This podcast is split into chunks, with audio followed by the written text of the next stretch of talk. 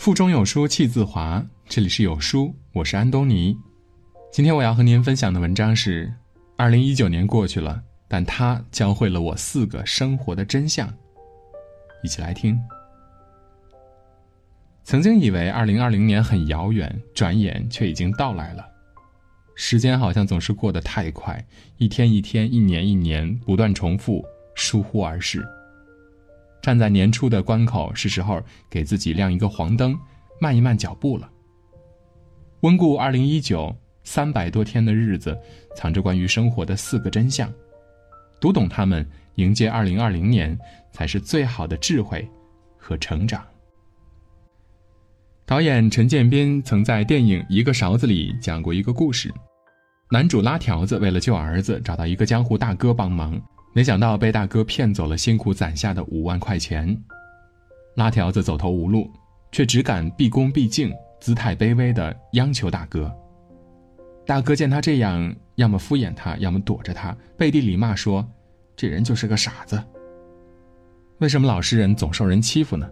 为什么规规矩矩的讲道理的人总是落不到个好下场呢？因为这个世界上有人吃草，也有人吃肉。有人配得上你的体面，也有人根本不值得你的善良。你越忍让，他越嚣张。今年一个奔驰 4S 店的事件颇受关注，女车主花了六十六万却买到一台漏油的奔驰车。受过研究生教育的她呢，坚信走正当途径可以文明解决，但在交涉的十五天里，4S 店却一再出尔反尔。先是同意退款，结果没退。后来协议换车，结果没换成；再后来，4S 店提出赔偿，结果说只同意换发动机。在一次又一次的求助无门后，女车主被硬生生的逼出了泼妇式的办法：盘坐于车顶之上，哭喊于众目之中，曝光于网络之下。始终推三阻四的 4S 店被这么一闹，不但爽快的达成了退款协议，还发出了致歉声明。有人说，这是一次消费者的胜利。但这不也是对我们的一次再教育吗？像一记耳光，响亮的让你记住：你再温良，也要藏有锋芒。杨绛在一百岁感言写过一段话，字字震耳：人生一世实在是够苦的，你存心做一个与世无争的老实人吧，人家就利用你，欺辱你；你稍有才德品貌，人家就嫉妒你，排挤你；你大度退让，人家就侵犯你，损害你。你要保护自己，就不得不时刻防御着。人生之路漫长，你不知道何处会冒出荆棘，哪里会藏着阴沟。单靠一颗温良柔软的心，终究无法抵御意料之外的寒刀冷剑。你绝对不能当一个狰狞的坏人，但也不应该做一个软弱的好人。善良的人当记住：我们对君子可以讲理，对小人必须讲利。愿二零二零年你时常温柔，偶尔锋芒，有菩萨心肠，又有金刚手段。在后台看到过一条留言，很受触动。这位书友说，在去做老师之前，他曾特意体验过两个月的服务生的工作。他明白教书育人要立威树信，他自己会习惯于教育别人，便想从服务生的经验当中呢，时刻提醒自己，莫忘谦卑。只有这样才能赢得学生的尊重。你有没有发现呢？真正有成就、有修为的人，大多低调谦逊、平和亲近；过于高看自己、嚣张跋扈的人，生活就是一个耳光接着一个耳光。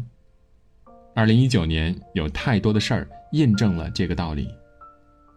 重庆那位号称飙车一姐的保时捷女司机，在街头掌掴奇瑞男司机，口出狂言。我是渝北出了名的飙车，看到红灯从来都是闯，打个电话就可以把违规全改掉。结果他不但被对方当街扇了个大大的耳光，如今声名狼藉，老公被停职调查。北京那位谎称自己是孕妇的劳斯莱斯女司机单某某，车开进医院应急通道，堵住救护车，指着保安的鼻子说：“我没有义务配合你，这车多少钱你知道吗？”如今被刑事拘留，查出涉嫌伪造、变造、买卖身份证件等犯罪。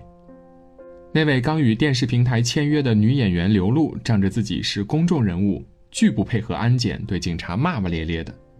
我五千块钱的鞋子真的是承担不了我这只脚。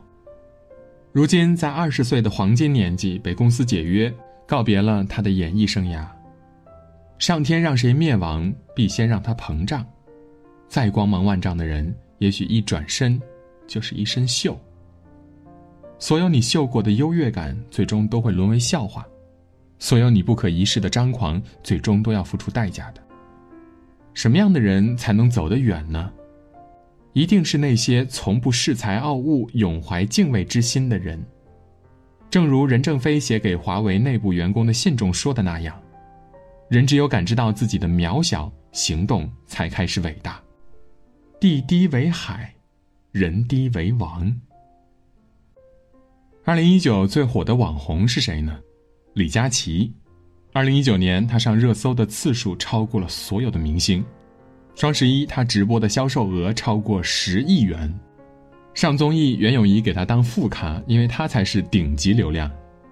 很多人说，流量时代造出了一个网红太容易了，一个团队、一群推手就能遍地圈钱。但我更想提醒的是，当你看到李佳琦今天所站上的位置，别忘了这些数字。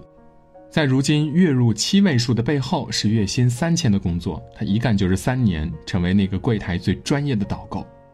十秒钟卖出一万瓶洗面奶，十五分钟卖出了一万五千支口红，背后是在小视频软件还没有大火之前，惨惨淡淡的当了两年的主播。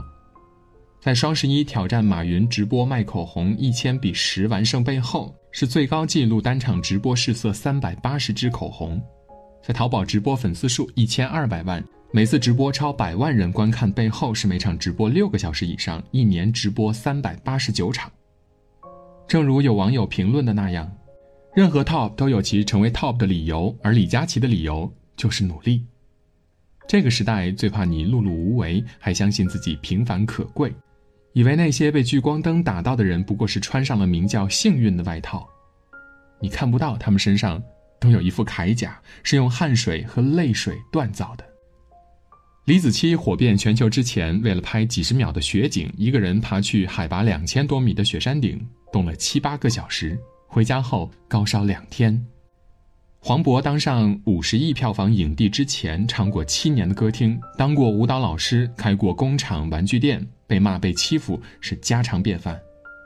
岳云鹏登上春晚之前。十四岁就从农村老家出来打工，当过保安，刷过厕所，做过大厨、服务员这世上从没有什么一夜成功的，有的只有两个词，一个叫认真，一个叫执着。认真的人能改变自己，执着的人能改变命运。若你还在为二零一九的心愿没有实现正心灰意冷，大可不必。你做三四月的事儿，在八九月自会有答案。你为梦想脚步坚定，世界终有一天会为你让路的。天寒地冻，山高路远，但乾坤未定，你我皆是黑马。年终将近，在微博上看到一个话题说：“你的人生清单里还有什么要做的事情呢？”有很多动人的评论：想开一家花店，想参加一次马拉松，想去海里潜水，看看极光。一生很长，你还可以去很多地方。一生也很短，别把年轻当成资本。如果你在上半场就透支了自己，行至中途，你只能黯然退场。拼搏归拼搏，但千万不要拼命。这一年，一个个沉重的故事，都是一声声急促的警钟。三十八岁的主持人华少曾经是浙江卫视的门面担当，但他因为曾经受过伤，不能多运动。又因为主持人的工作长期作息不规律，导致身体出了问题。最严重的一次，肺里的两根血管爆掉，一次吐了五百 CC 的血。从去年开始，他像气球一样发胖了。四十六岁的李冰冰出道二十五年，从来以敬业著称，但在今年的采访中，她认怂了，越来越发觉身体大不如从前了，容易累，没力气。不像以前那么能熬了。有一次，他在澳洲拍戏，生了一场大病，连着二十一天嗓子化脓，高烧四十二度不退，这是长期积劳的身体在抗议。我虐不起自己了，身体真的会报废的。还有三十五岁的高以翔，在连续录制高强度综艺十七个小时之后，凌晨一点四十五分晕倒，再也没有醒过来。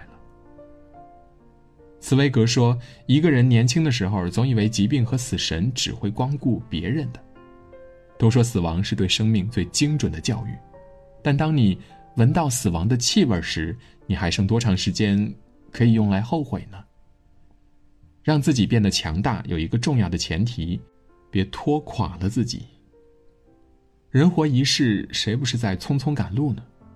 当你觉得太忙，脚步就缓一缓。”看一看花儿，晒晒太阳吧。当你觉得累了，就歇一歇，养好了精神再出发也不迟。别跟自己较劲儿，也别太为难自己了。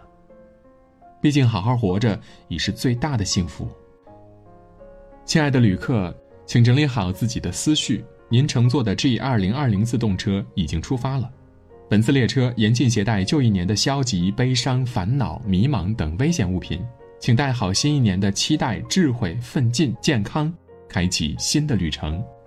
您将经过修炼站、成长站、坚持站、梦想站，最后到达未来可期站。祝您旅途愉快，一路圆满。今天的文章到这里就结束了。好书伴读，让阅读成为习惯。长按扫描文末的二维码，在有书公众号菜单免费领取五十二本好书，每天有主播读给你听。如果你喜欢今天的文章，记得在文末点个再看，或者将文章分享至朋友圈，让更多的人和有书一起成长。我是主播安东尼，明天清晨我依旧在有书等你，早安。